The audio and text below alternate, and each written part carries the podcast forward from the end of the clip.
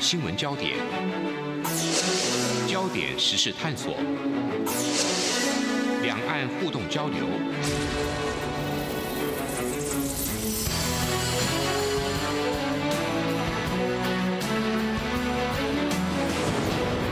请听黄丽杰制作主持的《两岸 ING》。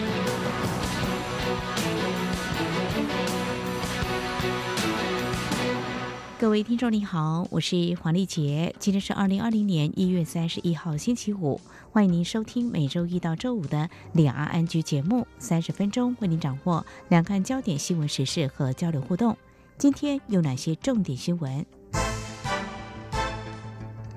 焦点扫描。世界卫生组织 （WHO） 秘书长谭德赛三十号在日内瓦召开紧急会议，会后宣布源自中国武汉的新型冠状病毒肺炎疫情构成国际关注公共卫生紧急事件，但会议也再度排除台湾参与讨论。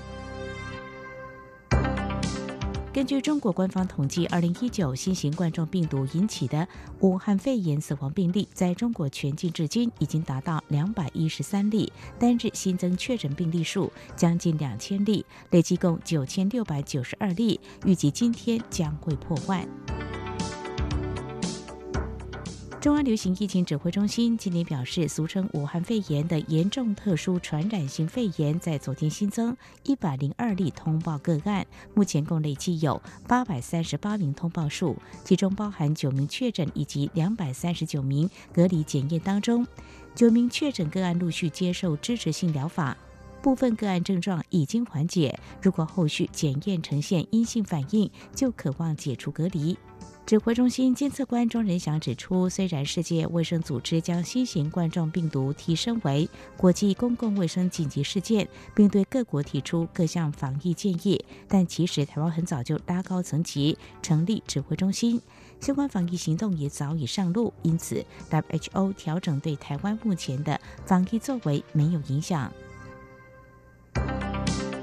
针对市场近期出现儿童口罩需求，中央流行疫情指挥中心今天表示，征用口罩生产线包含儿童口罩，但必须是整体需求，适时调配产能，强调产能绝对不是问题。指挥中心监测应变官庄仁祥表示，现在是恐慌大于需求，但这些情绪并不需要。他提醒，国内更需要留意的是，流感且洗手更为重要。因此，身体不适或慢性疾病患者较适合佩戴口罩。世界卫生组织 （WHO） 宣布，武汉肺炎已经构成国际关注公共卫生紧急事件。加上交通部昨天宣布暂停组团前往中国大陆，直到二月底为止。对此，中华民国旅行商业同业工会全国联合会理事长肖伯仁担忧，这波疫情冲击恐怕会延烧到五月。台湾四五十家专做大陆出入境的旅行社，恐怕将会面临首波来袭的倒闭潮。针对武汉肺炎疫情对台湾观光旅游业造成冲击，交通部长林佳龙今天表示，眼前除了先救急、弥补业者减少出团及接团的损失外，也将会积极研议特别条例以及特别预算，希望建立一套观光业灾害处理机制。此外，针对即将登场的二零二零台湾灯会是否会受到影响，林佳龙也强调，目前仍将如期举行。针对世界卫生组织 （WHO） 宣布武汉肺炎构成国际关注公共卫生紧急事件，中国外交部今天上午表示，中方已经采取最全面、最严格的防控举措，完全有信心和能力打赢这场疫情防控阻击战。以上就是今天的两岸焦点新闻。稍后焦点探索单元，我们就要针对中国大陆爆发二零一九新型冠状病毒肺炎疫情快速蔓延并扩及台湾、日本、美国、德国等二十多个国家及地区，世界卫生组织 （WHO） 提出警示及处理中国防疫作为，显示哪些态度？而台湾继 SARS 疫情遭 WHO 排拒相关会议后，再度被拒于门外。虽然目前美国、日本、加拿大及欧盟力挺台湾与会，但仍旧面临哪些挑战？相关问题，我们在稍后将访问台湾一届联盟基金会执行长林世嘉观察探讨。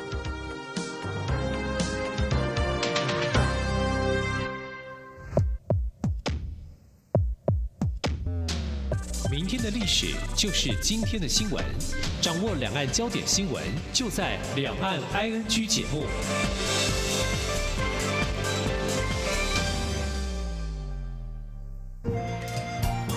是阳光，翅膀打开了世界之窗；是阳光，翅膀环绕着地球飞翔。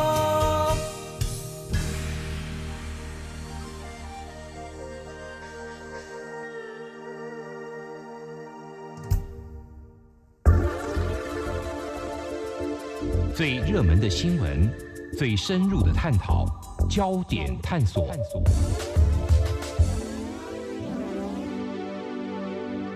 这里是中央广播电台，听众朋友现在所收听的节目是《两岸安居》。那么接下来要关心探讨的是，中国大陆武汉肺炎在两个月内迅速扩散，已经全境沦陷，而且包括台湾等二十多个国家或地区也有确诊病例。目前已经有美国、日本、法国、南韩等国家撤侨了。而世界卫生组织 （WHO） 对中国大陆防疫作为表示赞扬。不过，两岸交流频繁，基于更全面防疫，防疫不能够有缺。口，我们政府期盼能够参与 WHO 相关的防疫会议，却被排除在外。不过，目前是获得了美国、加拿大和日本等国，还有欧盟的支持哦，应该受邀与会或者是加入 WHO。那么，这显示政府致力推动加入 WHO，可能还会面临哪些挑战？我们在今天访问台湾医界联盟基金会的执行长林世佳来观察探讨，我们怎么样来寻求突破，来加入 WHO。非常欢迎林执行长。你好，哎，主持人好，所有的听众朋友，大家好。好，我们首先来回溯一下这个时间，也是近期的一些。相关数据。那么，针对中国大陆武汉肺炎的疫情，在一月二十六号，WHO 是对外公布中国致命病毒，也就是二零一九新型冠状病毒的全球风险评估有误，表示它的风险是高，并非中等。那么，当时数据显示，全球有两千七百多个病例，八十二人死亡，目前已经高达有。九千六百多个病例，那么在中国大陆有两百一十三个死亡病例哦。另外，WHO 三十号晚间宣布，武汉肺炎构成国际关注公共卫生紧急事件。那么，首先想请执行长，嗯，来谈谈你的观察。WHO 对疫情的警示发布具有哪些意义？那么，同时也会对疫情发生国家产生哪些冲击或者是影响？WHO 把这个国际卫生所关注的紧急事件，公共卫生哈。把它作为一个定义，对，一个是告诉大家这个疾病真的很严重，好，那大家一定要提高警觉。那第二个是，嗯，病毒的发源地的那个国家，比如说这一次是中国，肯定不满意。如果我们回溯世界卫生组织在做这个决定，哈，嗯，他前面的会议他刚开始都是否定的，呃，为什么？因为这个东西对中国会形成打击。现在世界卫生组织这位干事长。以我们的观察是非常轻松，所以，嗯，他那时候第一次好像是一月二十二号，我就直接断言说不可能，因为这样的话对中国形成打击，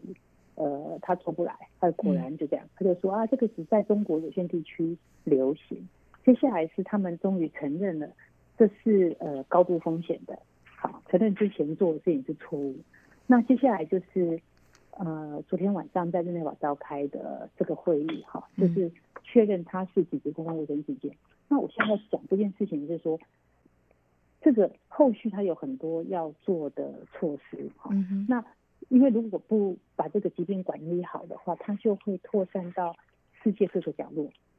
我讲一个比较，大家像现在大家知道流行性感冒，比如说在美国也造成很多人的伤亡，好，是。因为美国并没有打流感疫苗，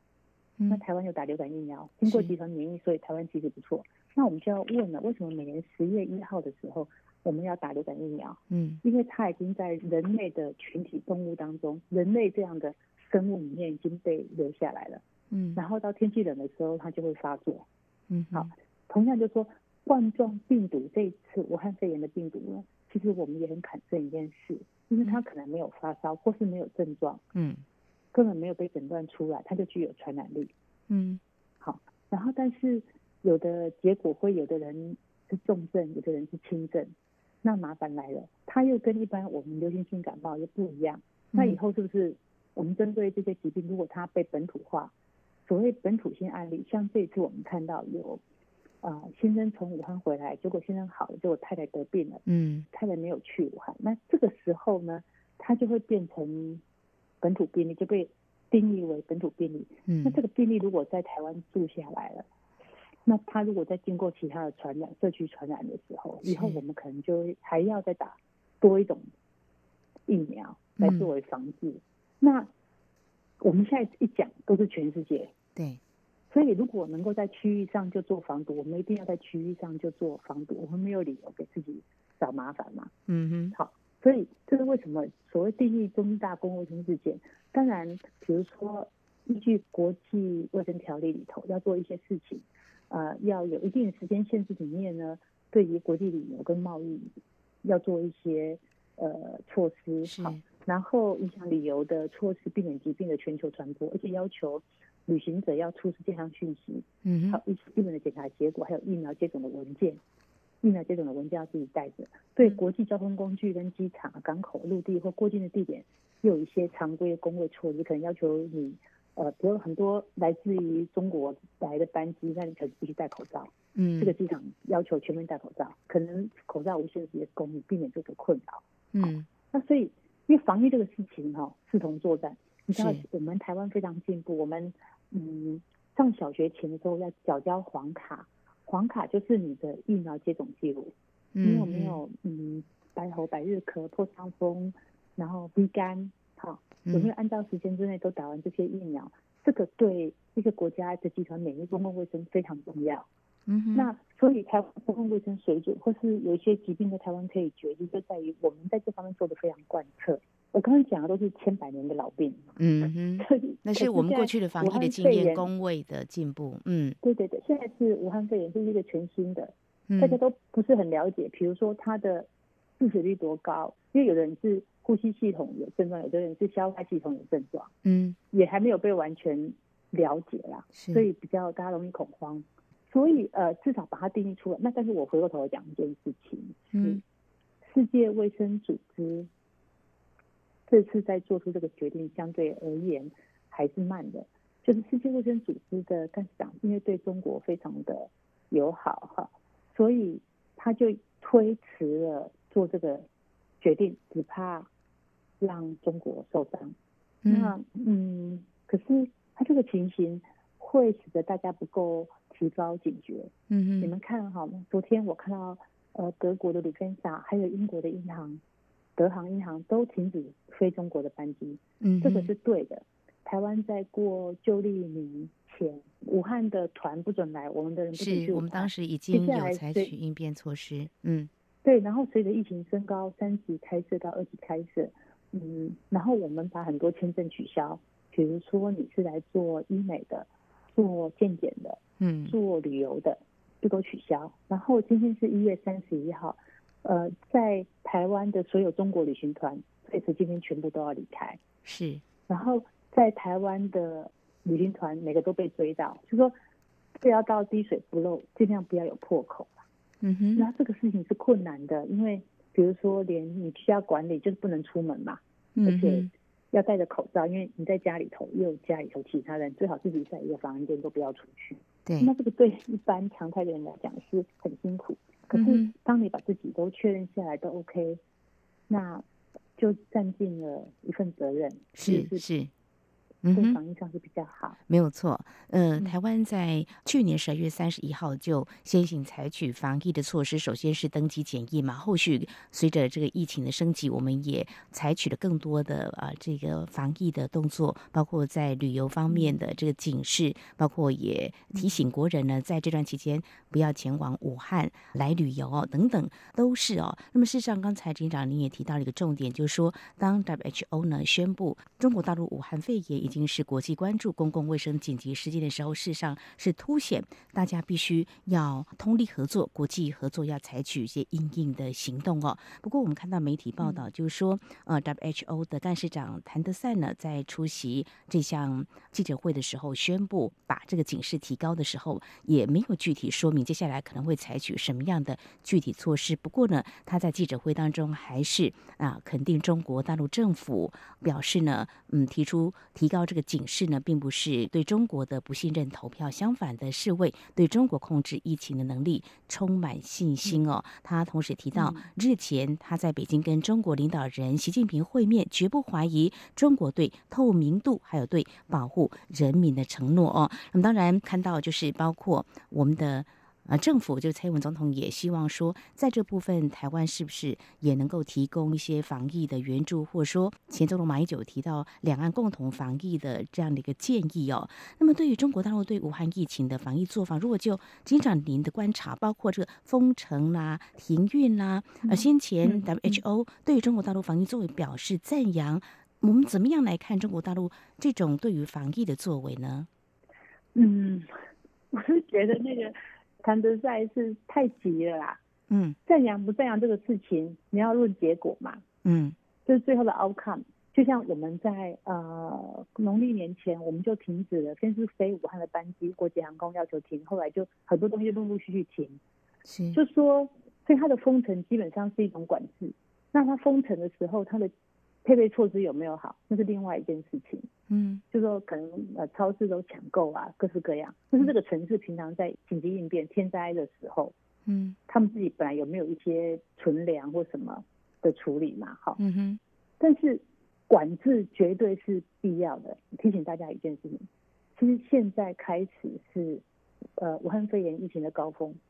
因为武汉肺炎的潜伏期在目前推估是两天到十二天，最长到十四天，也可能一天就发作。所以我们就拉到十四天，那之前案例没出来嘛，现在案例出来的话就窜升，所以看那个确定病例的增加数目很快，嗯哼，它现在还继续在窜，嗯哼，到一定程度它会趋缓，这个 peak 这个折线会下来。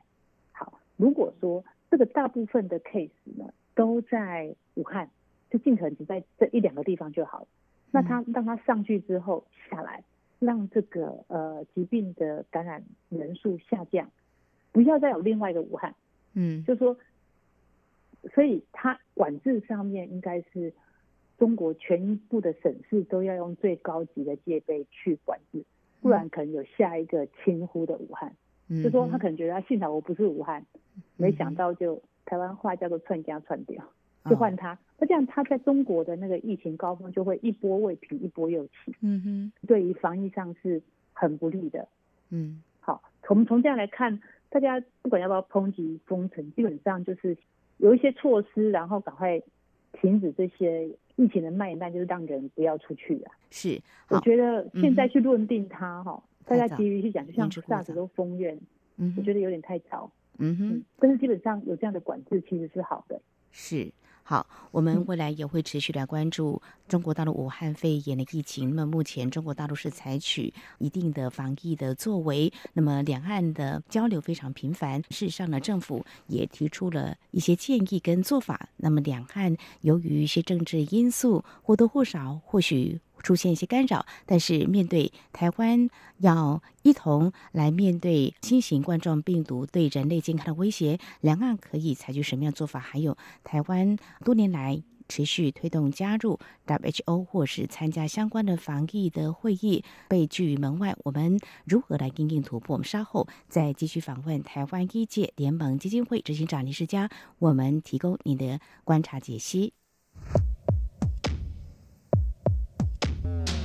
今天的新闻就是明天的历史，探索两岸间的焦点时事，尽在《两岸 ING》节目。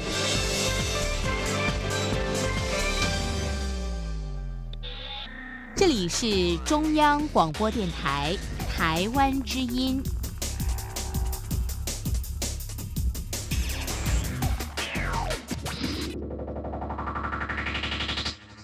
这里是中央广播电台，听众朋友继续收听的节目是李安安居。我们节目持续访问台湾医界联盟基金会执行长李世佳。而在今天，我们所关心探讨的是中国大陆武汉肺炎。那么，在两个月内迅速扩散，不光只是在中国大陆全境沦陷，那么。包括台湾在内，目前已经有九个确诊病例。那么，美国、日本等等，大概有二十个国家跟地区都有确诊病例的啊。那么，谈到台湾这次呢，我们目前采取很多作为。我们知道台湾并非 WHO 的成员，那么在武汉肺炎疫情爆发之后，蔡英文总统呼吁能够参与 WHO 防疫的相关会议，不过还是没能够与会哦。那么如果比较跟2003年发生 SARS 疫情情况，其实大家应该还有些印象。其实一样的，当时我们也希望能够有机会来参与 WHO 防疫的相关会议。那么我们知道，这应该是显示中国大陆对台湾与会的一个坚决拒绝的态度哦。但是怎么样来看这 WHO 的成员？我们看到美国、加拿大、日本，还有 WHO 的观察员欧盟，他们都支持台湾应该参与 WHO 关于武汉肺炎疫情的这个相关的会议。不晓得金长你怎么样来看？一些国家支持台湾不应该被排除在外。中国让大家太头大了。嗯嗯，要讲哈，像 SARS 的时候，不止自己死伤，他还传染给，特别是跟他邻近的台湾。嗯，那台湾那时候死伤很多，所以这一次大家有国际上也有一些专家在预估，这次死伤最多的可能也是台湾。好，因为我们很近。但是，嗯，我很不愿意这样讲哈，就是零三年的比较多的支持，其实是因为台湾 SARS 死伤的人。包括里面的医护人员，我也跟大家报告，就是台湾医界联盟基金会为什么做这个题目可以做这么久？嗯，两种人支撑我们，一个是台湾公卫到医护的人员支撑了台湾，你看我们的健康医疗做这么好，好没有加入国际卫生组织也还勉强只来过。那另外一个就是 SARS 死伤的人，我们不愿意看到这样的状况再发生，但是我们就是秉持着不信真理换不回，不信正义换不回，所以一直做这样的坚持。所以在 WHO 的参与上面，这一次从二十二号那时候的第一次会议一直到这一次，其实台湾都一直有负责任的通报，可是 WHO 还是把我们摒除在外，甚至 WHO 就直接说谎，他们的相关的主管就说，跟台湾在实验室、在临床上面都保持密切的联系跟合作，嗯，根本没有跟我们有任何的联络，就是把我们置之不理。嗯那是台湾人自己生气，在工位上面哈，在医疗上面就自己这样认真做这一个。第二个事情是，未来因为二月三号从下星期一开始是世界卫生大会的执委会，那这一次外交部终于准备提案哈，以前都是只在五月大会的总委员会做个议程上的提案讨论而已。那医界人民基金会，我们从二零一六年开始，就竭力主张，就是执委会要提案，而且要议案，就在培训这样的能量哈。嗯然后让大家知道这件事情，虽然不见得开始就会成功，可是总有一天等到你。而且我们觉得说不能够是一年一次的决议，而是一个通过就是年年邀请这样的决议哈。嗯哼，所以那这一次在外交部，因为二月三号还没有到，我不知道说到时候外交部会怎么提，就是。嗯我们希望他的提出呢是一个呃，请世界卫生大会年年邀请台湾啊、参与世界卫生大会，而不是只是单一一次，那就每年来一次，我们吃不消，每年来个武汉肺炎，然后才引起大家的重视。嗯，美国跟日本其实始终如一，他们就支持台湾成为观察员。日本从两千零二年开始，美国也是哈，他们在参众议院做成决议给总统签署，一路以来对台湾的态度就是观察员。那加拿大其实也是相对友善，像嗯嗯，我在加拿大，在渥大瓦或者是在那个日内瓦现场都遇过卫生部长，那时候的卫生部长一直都是对台湾比较友善。那这次有总理出来讲，也非常的 powerful。那嗯我我觉得也是中国让大家很受不了了，所以这些所在国的国会议员就主动的帮台湾讲话呀。但是我们不可以掉以轻心，没得那么乐观啊，因为中国的政权比较不是西方世界能想象或我们能预料的，就是他们对于生命的价值有时候不是那么的重视，他可能对于维稳或者对于嗯国家的威权管制，可能愿意给予更多的关注，但是对于人权这个事情其实是比较没有的。所以在这样的思维之下，是不是在未来推案上面，也因为它本身是疫情的起源地，或者说台湾是疫情的受害国，所以我们就会得到比较好的对待？我实在是没有太大的信心。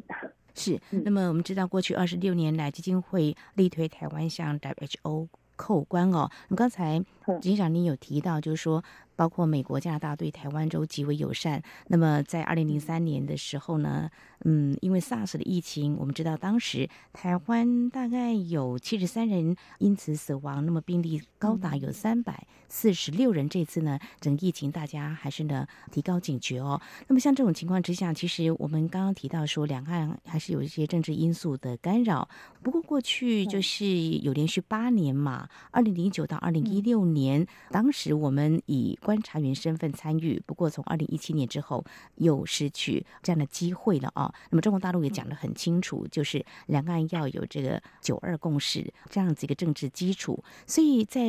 这样的一个情况之下哦，我们基金会呢会怎么样来跟政府一同试着努力来做哪些面向的推动工作呢？马英九前总统常常讲说，蔡英文总统之所以没拿到世界卫生大会的邀请，就是因为他不承认九二共识。嗯哼，昨天开玩笑，我就讲说，请马英九再讲一遍，因为九二共识就是一个中国吧，就是讲台湾是中国的一部分。习近平在去年年初一月二号谈话讲的这么清楚，嗯，所以基本上二零一零年的十月的时候，世界卫生大会就有一个通令所有成员国的一个通知，就是在称呼台湾的时候呢，只有世界卫生大会那几天叫中华台北，其他时候都叫做中国台湾省。嗯，所以事实上，马政府的那八年在世界卫生大会的参与是非常限缩的，就只有那五天，但是被拿来呃宣称的好像很管用哈。其实我如果不客气的讲，他出卖台湾呐、嗯那换得那几天是演给大家看，所以讲来讲去还是跟中国两岸问题牵扯了台湾的参与，这个是不对的。世界卫生大会的宪章哦，开宗明义就讲说，这个组织的宗旨在于提升全体人类的最高健康水准，绝对不因为政治、宗教、种族、政治信仰，啊然后呃经济或社会情境而有所差异。可是它本身却这样子直接违背，以台湾话讲就很不卫生。嗯所以面对像这样的疫情的时候，我们还是还是期待，就中国把自己弄好，至少对大家来讲压力比较小，就不要一直疫情外扩。我看起来有点困难，我觉得他们已经很用力了，大概就是到现在这个样子。那希望不要有另外一个高峰，嗯但是疫情恐怕要春天过，快到四五月，可能快到夏天才会比较平息一点。嗯哼，那么基金会未来还是会持续在进行我们理念相同的国家在这方面来支持我们，你们的工作未来的重点持续。对对对，而且这是非常的令人开心的，就是说，因为现在才一月，往年是五月的时候开世界卫生大会嘛，嗯哼，那我们对各国大使馆或各国的游说，通常是比较晚才开始。嗯，那结果他们在一月已经有美国、加拿大、日本还有欧盟直接表态支持台湾加入世界卫生组织，这是非常棒的。就是说，在先进文明的国家，这是一个共识。那一些我们基金会推这个案子推了二十五年，四分之一个世纪，我们也在去年年底才刚出书，那一步一脚印哈，是，看到这样的成果，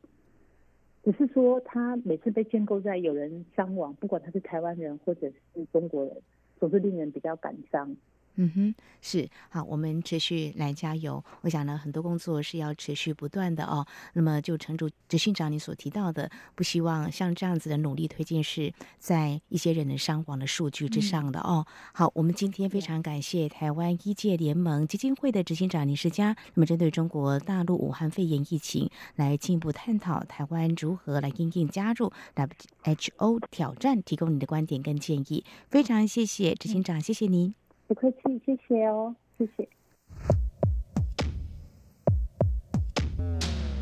不只有新闻，还有您想知道的两岸时事，都在《两岸 ING》节目。